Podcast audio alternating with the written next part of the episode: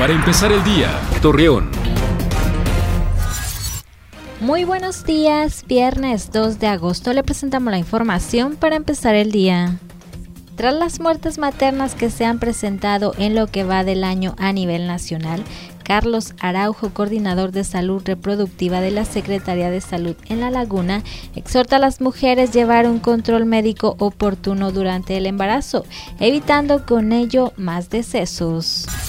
Violeta Reyes, responsable de vinculación, dio conocer que la Universidad Pública y Abierta de Durango dará de manera gratuita algunas carreras con validez oficial ante la SEP, por lo que invita a la ciudadanía interesada a registrarse ya que el próximo 12 de agosto concluyen las inscripciones.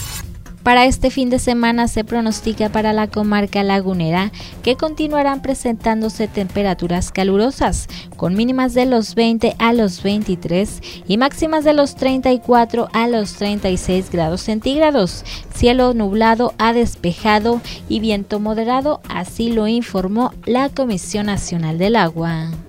Acompáñanos con toda la información dos minutos antes de las 9 de la noche por Mega Noticias. Para empezar el día, Torreón.